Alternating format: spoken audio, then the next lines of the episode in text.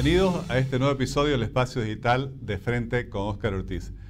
Recientemente visitó el país el relator especial de las Naciones Unidas para la independencia judicial, el doctor García Sayán, lo que levantó mucha expectativa y también controversia en Bolivia. Conversaremos al respecto con uno de, los protagonistas de toda esta jornada, me refiero al doctor José Antonio Rivera, experto en Derecho Constitucional, abogado por la Universidad Mayor de San Simón, con una maestría en Derecho Constitucional por la Universidad Andina Simón Bolívar, candidato a doctor en Derecho Constitucional, ex magistrado del Tribunal Constitucional de Bolivia, catedrático de las principales universidades de Bolivia, Perú, Brasil y Honduras, y autor de varios libros y ensayos sobre derecho constitucional, derecho procesal, constitucional y derechos humanos. Doctor Rivera, le agradezco muchísimo por aceptar nuestra invitación. Al contrario, Oscar, yo soy el agradecido para conversar eh, de un tema tan importante en la coyuntura actual y para el Estado constitucional de Derecho. Así es, doctor Rivera, y la, crisis de la justicia es una de las principales preocupaciones y motivos de inseguridad de los ciudadanos bolivianos. Usted ha conformado con otros reconocidos eh, expertos en derecho eh, el grupo de juristas independientes y sostuvieron una reunión con el relator especial de Naciones Unidas para la Independencia Judicial, doctor García Sayán. Quisiera en primera instancia pedirle si nos pudiera explicar cuáles fueron las principales propuestas que le presentaron. Eh, eh, bueno, Oscar, eh, tomando en cuenta que el relator especial tiene por función verificar el estado en la situación de la independencia judicial del Ministerio Público y de los abogados, en esta reunión que sostuvimos por dos horas, le presentamos un relato cronológico del eh, deterioro de eh, la independencia judicial, que es una de las causas de la grave crisis en que se encuentra el sistema judicial del Estado. Hicimos un relato cronológico documentado sobre las acciones legislativas que menoscabaron la independencia sobre las eh, acciones eh, administrativas que también influyeron en, esa, en ese deterioro de la independencia judicial, los ataques directos desde el órgano ejecutivo con presiones de funcionarios del ministro de Gobierno, viceministerio de Transparencia, con em, denuncias y acusaciones por prevaricato y la activación de procesos, aprehensiones y detenciones hasta destituciones de los jueces, también destacamos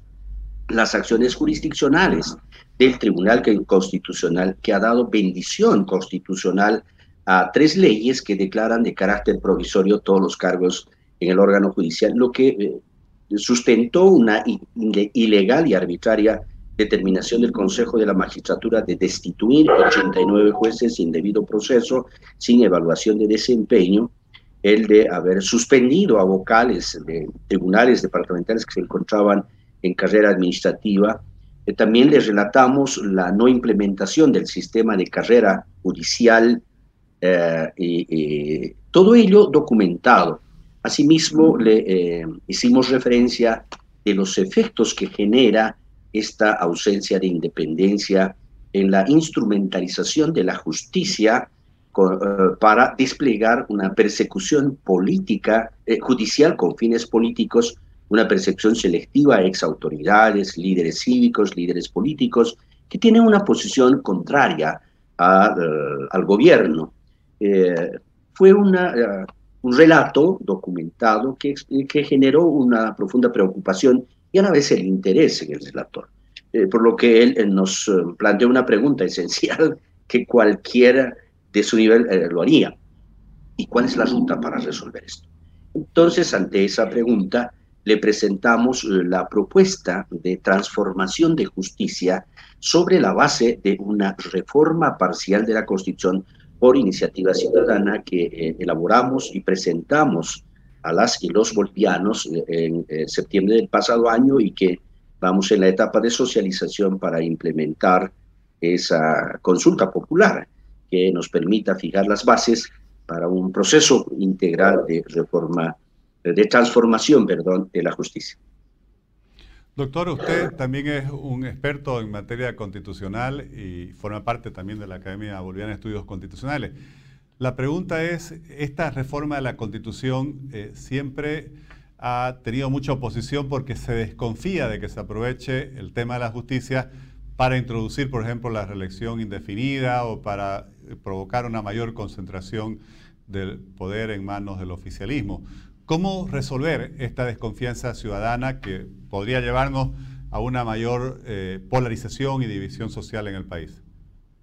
Eh, utilizando el mecanismo correcto de la reforma, Oscar, el artículo 411, parágrafo segundo de la Constitución prevé que ésta podrá ser reformada eh, parcialmente mediante una iniciativa legislativa aprobada por dos tercios de votos y sometida a consulta popular para su aprobación final, o también se puede reformar mediante iniciativa ciudadana cuando un equivalente al 20% del último padrón electoral presentan la propuesta y solicitan la activación de la reforma. Si eh, se encarase por vía de iniciativa legislativa, corremos el riesgo que usted anota querido Oscar, de que los políticos puedan abrirnos una llave y de contrabando introducir modificaciones tendientes a concentrar el poder o a perpetuarse el poder. Pero si la iniciativa surge de la ciudadana como la que estamos planteando, es que se, primero, esa iniciativa está centrada única y exclusivamente en la transformación de la justicia a partir de la modificación parcial de la norma básica como es la Constitución. Y segundo, por lo tanto, se votará sobre la base de ese proyecto, de esa propuesta, no otra. Entonces ahí está la garantía de que no se aprovechará de esta circunstancia para introducir otros temas que no son objeto del proyecto que estamos proponiendo y propondremos como ciudadanía, porque a partir de eh, principios de abril ya procederemos a recoger firmas en los libros que nos hará entrega el organismo electoral una vez presentada eh, la iniciativa ciudadana de reforma parcial de la Constitución. Doctor, ¿y cómo sería, el, si nos puede dar un poquito más de detalle, eh, ese diseño que ustedes plantearían para la reforma constitucional a fin de buscar garantizar que realmente se logre un poder judicial, un órgano judicial independiente? Bueno, se trata de un verdadero proceso, Oscar con acciones inmediatas, inmediatas y de largo alcance, que pasa primero por modificar eh, la Constitución eh, con tres ejes centrales. El primer eje de garantizar una justicia democrática, pronta, oportuna, transparente, con jueces y magistrados independientes e imparciales, lo que obliga a modificar la Constitución para cambiar el sistema de selección y designación de los jueces y magistrados. Respecto a los magistrados, hemos constatado en dos experiencias em, la inconveniencia de lo actualmente regulado por la Constitución, que es la elección por voto popular. Por lo tanto, estamos nosotros proponiendo conformar una Comisión Nacional de Postulaciones que previamente elabore las ternas sobre la base de comprobación pública de idoneidades, de probidad, y que luego designe la Asamblea Legislativa por dos tercios en un plazo no mayor a 30 días para evitar componendas, modificaciones, pero además solo de las ternas incorporar otros respecto a los jueces, la carrera judicial con los subsistemas de ingreso, eh, capacitación, actualización, evaluación. El segundo eje es garantizar un presupuesto digno y una administración eficiente y transparente. Actualmente el presupuesto del judicial Oscar es del 0.33%, que no abastece para eh, dotar de servicios judiciales a los 339 municipios, solo 180 lo tienen, no permite crear nuevos juzgados, implementar los juzgados especializados que determinan, por ejemplo, la ley 348, etcétera, no permite dotar de infraestructura y equipamiento de alta tecnología o tecnología de punta para modernizar el sistema judicial. Pero además, adicionalmente, que ese bajo presupuesto ni siquiera es ejecutado. Entonces proponemos incorporar a la Constitución un mandato expreso que determine una asignación de un mínimo del 3% de todo el presupuesto general del Estado al judicial, sobre la base de la autonomía económica, financiera, presupuestaria del órgano judicial,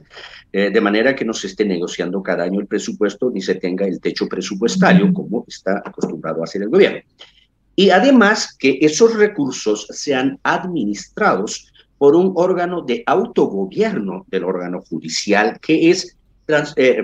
reconducir el Consejo de la Magistratura que esté integrado por siete consejeros eh, que funcionen en dos salas, una sala administrativa integrada por tres profesionales del área de las ciencias económicas y administrativas con especialidad en administración judicial, tres, eh, y la sala disciplinaria con tres profesionales abogados y un presidente del área de ciencias económicas y además que esos consejeros sean designados por los organismos del órgano judicial, vale decir, el Tribunal Supremo de Justicia en sala plena, Tribunal Agroambiental, Asociación de Magistrados y Jueces, Jurisdicción Indígena Originaria Campesina, de manera que no exista injerencia ni del Ejecutivo ni del eh, Legislativo y que ese ese consejo además administre eh, el sistema de carrera judicial. Y el tercer eje es garantizar el acceso universal a los servicios de, justicia. Es justicia para todos, lo que supone básicamente tres medidas. La primera, el refortalecimiento de la jurisdicción indígena originaria campesina, que a través de la ley de deslinde jurisdiccional ha tenido un vaciamiento de sus competencias en eh, por materia, eh, crear los juzgados de paz para que en cada barrio, sobre la base de un ciudadano notable, respetado por el vecindario, puedan resolverse los conflictos y controversias menores que hoy van al judicial a sobrecargar, a, incrementar la sobrecarga y generar retardación y además con terribles resultados. Pero lo más grave que hay personas, ciudadanos, ciudadanas que no pueden acceder a la justicia por los costos altos cuando su controversia es menor. Por ejemplo, cobrar alquileres, por ejemplo, cobrar una deuda de 5 mil, 6 mil o 10 mil bolivianos, etc. Y tercer eh, eh, planteamiento dentro de este eje es fortalecer los sistemas de solución alternativa de conflictos y controversias, como son los centros de conciliación y arbitraje, que ya funcionan bajo administración privada, pero hay que ampliar, fortalecer, eh, para que también existan centros administrados por el sector público, como las facultades de derecho de las universidades públicas, privadas, los colegios de abogados, de manera que con esto garantizamos que absolutamente todos los bolivianos y bolivianas puedan acceder. Una vez lograda esta reforma, viene el segundo momento de acciones legislativas, institucionales, administrativas para enfrentar esta crisis estructural eh, eh, que está caracterizada por la retardación de justicia que hay que resolver urgentemente, por la falta de transparencia, por la corrupción, etcétera, que consideramos es posible resolver para que también como acciones inmediatas el Consejo de la Magistratura haga evaluación de desempeño de los jueces que están en funciones, los que tienen rendimiento se quedan, los que no cesarán en sus funciones, pero no porque se los está cesando, sino por mal desempeño de funciones. Realizar auditorías jurídicas a procesos controvertidos, instrumentalizados. Son un conjunto de acciones que incluso alcanza a la parte de formación profesional, a la parte de legislación, porque tenemos códigos sustantivos y procesales anacrónicos que no son eh, conforme al diseño constitucional y conforme a lo que es el derecho en el siglo XXI. Doctor Rivera, me parece muy interesante su propuesta, la propuesta de, de, esta Comisión de Juristas Independientes, porque el problema de la justicia no es solo la elección de los altos magistrados, sino también de todos los niveles de jueces. En realidad, la inmensa mayoría de los ciudadanos no llega al Tribunal Supremo, sino que ya sufre desde la primera instancia eh, todas las penurias por este mal sistema judicial. ¿Y qué han planteado sobre el Ministerio Público? Porque solo los jueces es una parte del problema. ¿Qué hacer con el Ministerio Público, donde hoy casi todos son interinos?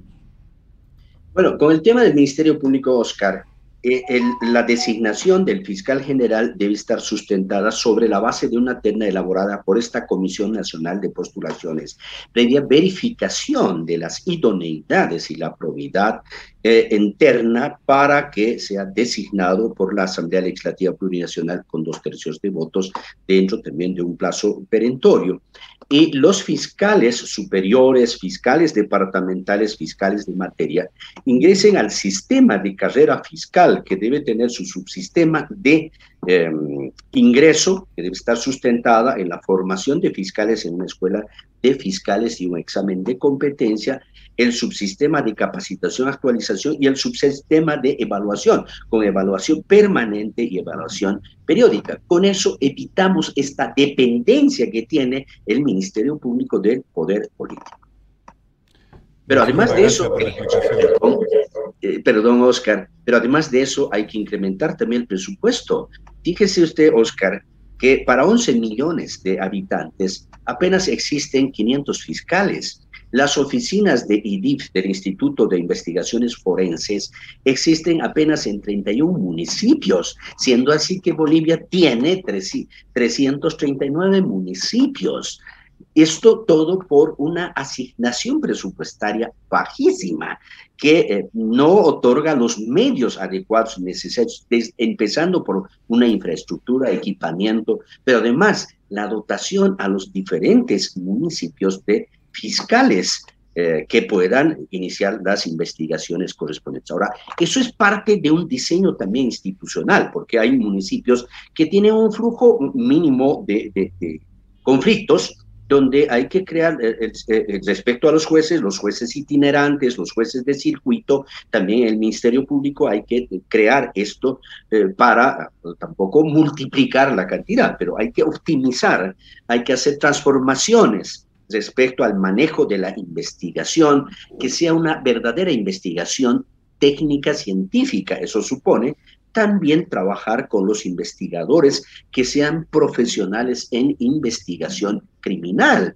porque hoy tenemos muchísimas deficiencias donde primero se detiene, luego se investiga y la investigación se reduce a recibir la declaración informativa del imputado sin respetar el derecho a la no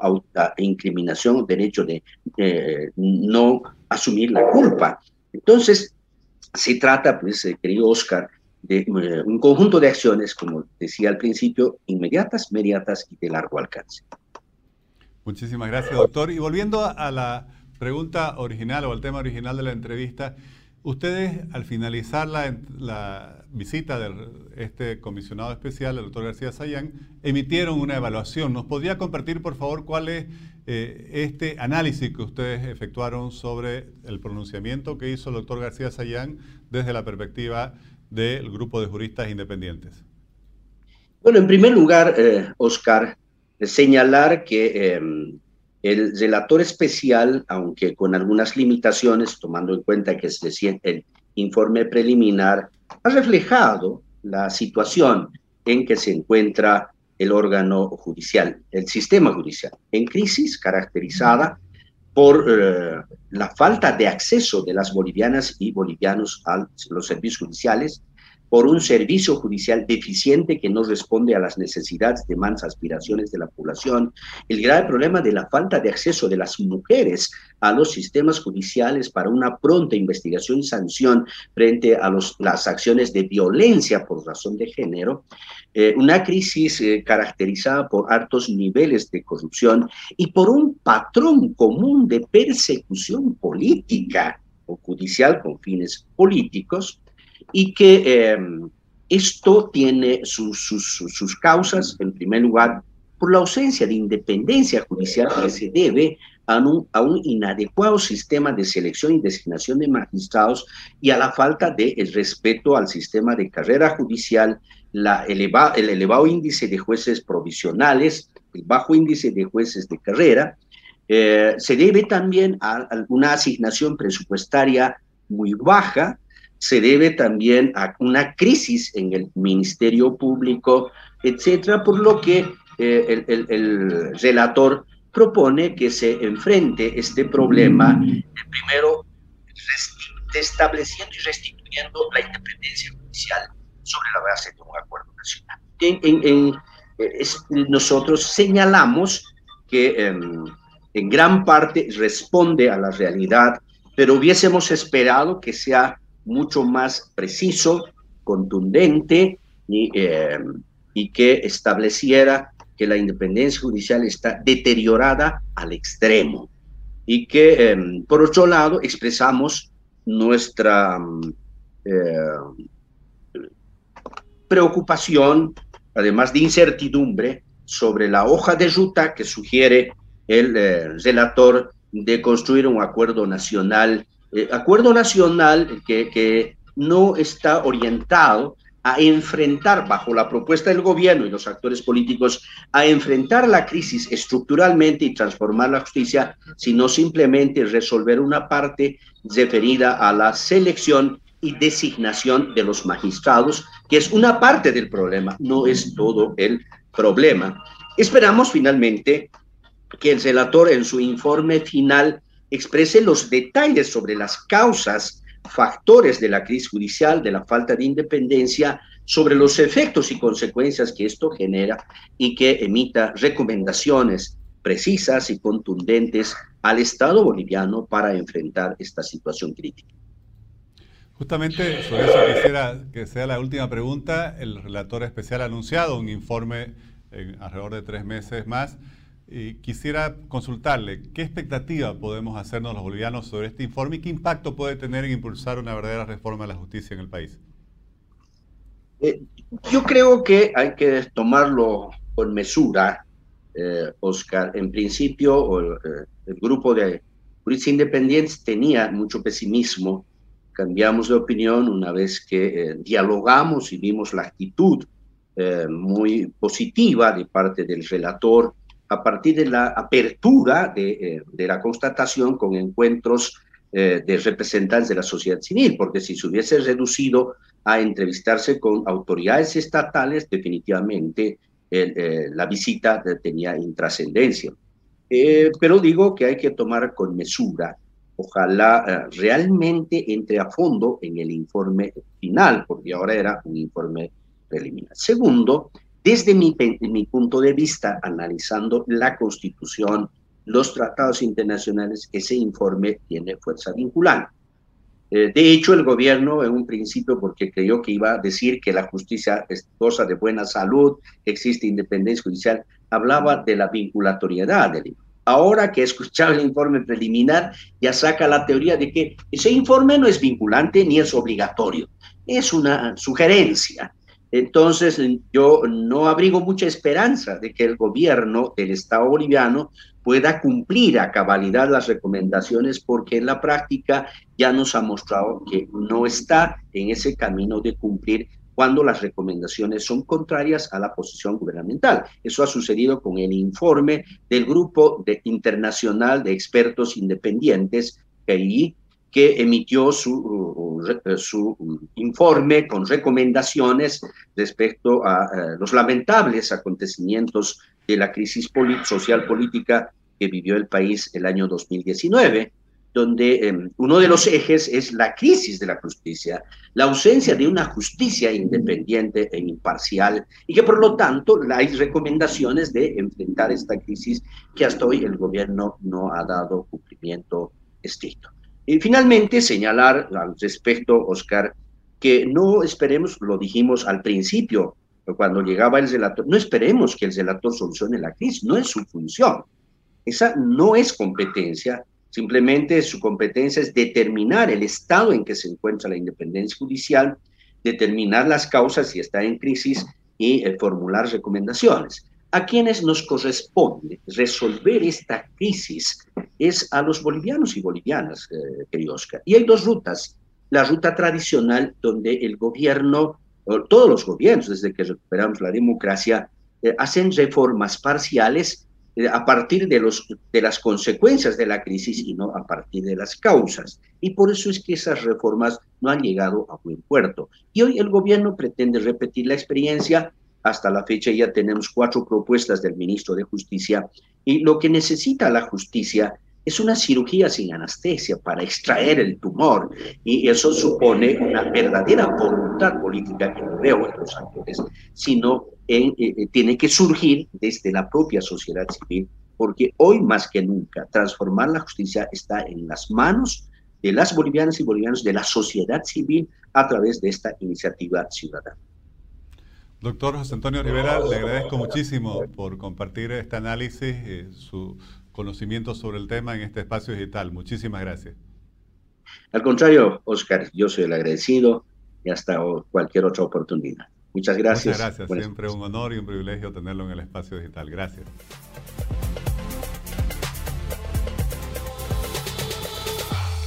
Definitivamente el problema de la justicia es uno de los obstáculos estructurales fundamentales de Bolivia hacia su desarrollo, hacia su consolidación democrática y sobre todo para las garantías efectivas a las libertades y derechos ciudadanos. La politización y la corrupción han socavado las bases fundamentales de la credibilidad de la justicia. Y eso obviamente que tiene un costo inmenso para la vida de todos los bolivianos. Como lo decía el doctor José Antonio Rivera, y quiero valorar las propuestas del grupo de juristas independientes, es fundamental impulsar un proceso que despolitice y garantice la independencia del sistema judicial. La gran pregunta es si el poder político está dispuesto a renunciar al control que tiene sobre el sistema judicial justamente en beneficio de esa democracia real y plena que merecen los bolivianos y no esta democracia que no puede garantizar las libertades y derechos fundamentales y por lo tanto no es una democracia plena. Por el contrario, sin una justicia independiente es una democracia mutilada. Les agradezco por acompañarnos en este nuevo episodio del Espacio Digital de Frente con Oscar Ortiz.